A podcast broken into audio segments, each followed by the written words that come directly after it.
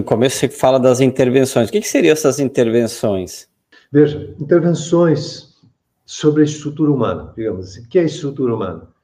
Várias dimensões óbvias, tipo a estrutura corporal, muscular. Nesse território aí, uhum. existem muitas tensões crônicas que decorrem do processo de desenvolvimento da infância uhum. e pré-adolescência, enfim, chamadas coraças musculares, que são padrões uhum.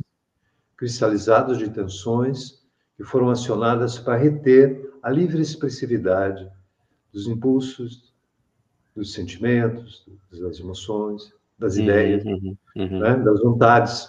Ou seja, Sim. um ambiente hostil, um ambiente controlador, um ambiente, de certo modo, opressor, maior ou menor grau, ou uma necessidade de adaptação de uhum. uma criança, vai gerando é, a percepção de que o mundo lhe responde de uma maneira ameaçadora para uma criança. Muita coisa é ameaçadora, porque ela é uhum. e ela passa a ela passa a evitar uma expressão livre uhum. e Sim. passa a regular a sua expressão para tentar diminuir a experiência de desconforto e de, e de, de ameaça que vem com a resposta do mundo sobre o que ela manifesta. Então, ela desenvolve um mecanismo de defesa contrai a musculatura, respira menos, aí nós já temos duas áreas. Contrai a musculatura e diminui a respiração, para sentir uhum. menos e por isso expressar menos. E expressando menos, não ter tanta resposta hostil. Não tendo tanta resposta hostil, sente mais segura. Hum. Envolve uma segurança patológica, mas que é a que dá para fazer quando criança.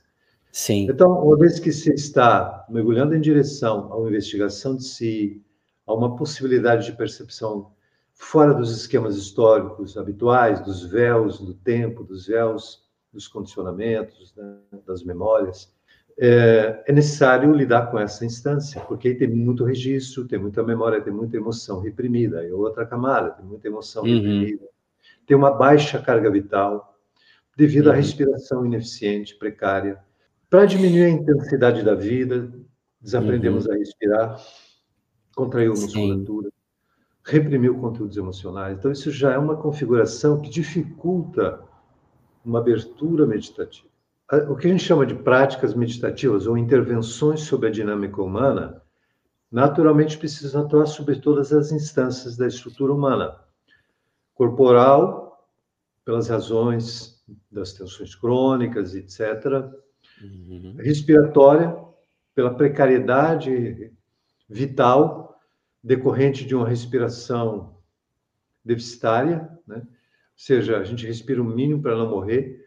Isso é muito menos do que se necessita para viver mais plenamente. Então, a intensificação da, da, da vitalidade é, psíquica, inclusive, uhum. a, a, intervenção sobre a dinâmica psicológica, os padrões emocionais reprimidos, que são toxi, é uma espécie de campo tóxico psicológico que dificulta uma abertura um, uma ampliação de percepção, um olhar meditativo, uhum. um mergulho, digamos assim. Então, se depara com essas instâncias das repressões, das inquietações, das crenças, das ideias prontas, dos condicionamentos mesmo intelectuais, da, da, da, da mecanicidade dessa dinâmica psicológica, corporal, energética. Então, as intervenções são práticas que vão, por um lado, desconstruir essas cristalizações corporais, energéticas e psicológicas, e, por uhum. outro lado, otimizar, potencializar a capacidade de percepção, estimulando determinados centros energéticos e tal, que pode favorecer uma abertura meditativa. Agora, uhum. tudo isso tem efeitos positivos, de diminuir a tensão, de relaxar, de, de tranquilizações, mas, no entanto, tudo isso ainda está sendo vivido por um, uma suposta uma noção de si, que é uma suposição sobre si, baseada no, nas memórias. Uhum, uhum. No sentido de si, é, digamos, decorrente das experiências, das crenças, das, uhum. das vivências anteriores. Portanto, essa noção de si, inicialmente, é ela que começa a fazer uma prática. Uhum. E, e, e, se ela não for colocada para olhar diretamente para o que ela é, para se perguntar se existe mesmo isso que eu penso ser, de onde venho pensar, que é eu que pensa, que é isso em mim que pensa, que sou eu. Se não houver essa questão colocada, as práticas se tornam um entretenimento para esse eu. Uhum. E se torna um modo de preservação daquilo que é exatamente o inverso do que significa meditação. Uhum. Então, as práticas têm efeitos terapêuticos, benéficos, paliativos, porque eles não lidam com a questão fundamental de que, isso, que é esse eu que faz, que é esse eu que pensa. Uhum. Se elas não lidarem com isso, se elas não, não criarem uma otimização de percepção para olhar para isso, e sim uma uhum. otimização de percepção, uma melhoria, uma sensibilização, uma diminuição de tensões, mas o foco continua sendo no modo de asseguramento, continua sendo no modo de criar uma maneira de continuar supondo ser o que pensa ser e, e buscando a autopreservação ilusória em todas as relações. Então, isso é paliativo. Isso uhum. adia o processo de desconstrução da autoilusão. Isso sustenta a autoilusão. E, portanto, uhum. sustenta aquilo de onde vem o estresse, de onde vem a ansiedade, de onde vem as tensões. Então, por isso é paliativo. Né? Porque essa suposta identidade, baseada no passado, ela está todo o tempo na tarefa de asseguramento, então ela está todo, o tempo criando algumas interações desarmônicas, incompletas, na demanda de autogarantir-se. Então, assim, é próprio dessa estrutura. E a questão é que é essa estrutura? Ela realmente tem existência própria ou ela é uma ilusão de ótica decorrente de uma, alter, uma digamos assim, uma, uma deficiência perceptiva inicial própria uhum. da condição humana?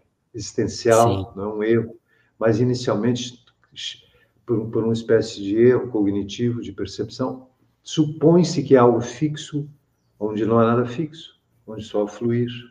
Uhum. Então, as práticas meditativas podem incluir mantras, porque o mantra amplia a frequência vibracional. O mantra é uma alta frequência é, de energia, né? uhum. uma alta frequência de som que atua sobre a célula, sobre os elétrons dentro das células, que atua profundamente toda a estrutura orgânica, psíquica, energética e amplia a vibração, amplia a percepção. Portanto, tira de uma área mais densa, mais lenta e cria uma ampliação vibracional. Ok. As técnicas uhum. respiratórias que potencializam a vitalidade, que alimentam as áreas da consciência, no mapa yogi, por exemplo, mas que, de algum uhum. modo, ampliam a vitalidade psíquica. E a capacidade de observar a si mesmo, de se dar conta. Tudo isso constitui uma estratégia de desmontar, né? de mostrar a inexistência dessa suposta entidade fixa que se autodenomina eu e perceber que uhum. é isso incluir, onde não há nada fixo, não há nenhum eu. E quando desaparece essa noção de identidade baseada nas memórias, ocorre o reconhecimento do que se é, para além da mente, para além do que se pensa, para além do suposto eu. E essa uhum. dimensão atemporal, livre, autenticamente livre, auto-originada, é a partir dela que se pode viver nesse mundo de uma maneira clara, harmônica, e essa dimensão é, que se chama de meditação. Na verdade, é um termo que é como uma abertura. Na visão yoga tem o samadhi, que é, um, uhum. que é uma completa desconstrução dessa autoilusão, uhum. que leva para um estado de moksha, um estado de liberdade plena, divina, uhum. a partir da qual se pode viver nesse mundo.